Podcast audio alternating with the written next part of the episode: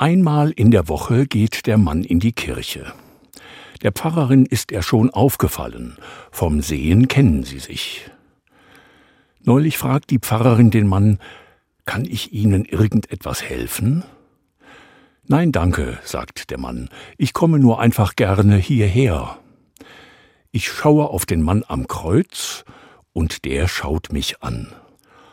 Auch dafür kann man in eine Kirche gehen, um zu sehen und gesehen zu werden.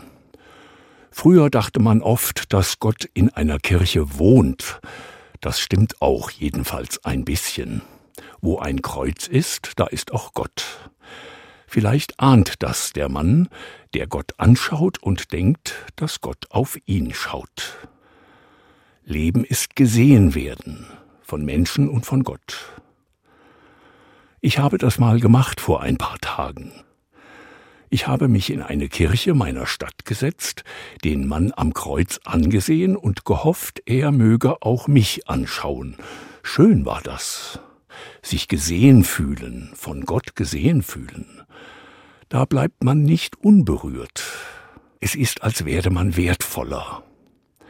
Ich sitze da und denke, er schaut mich an. Es klingt vielleicht seltsam, aber in den paar Minuten war mir, als wolle er mir sagen, du bist wer, du bist wichtig.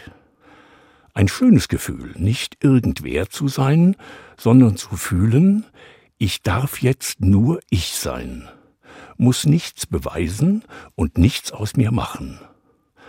Man muss dazu nicht in der Kirche sein, aber da ist es besonders schön.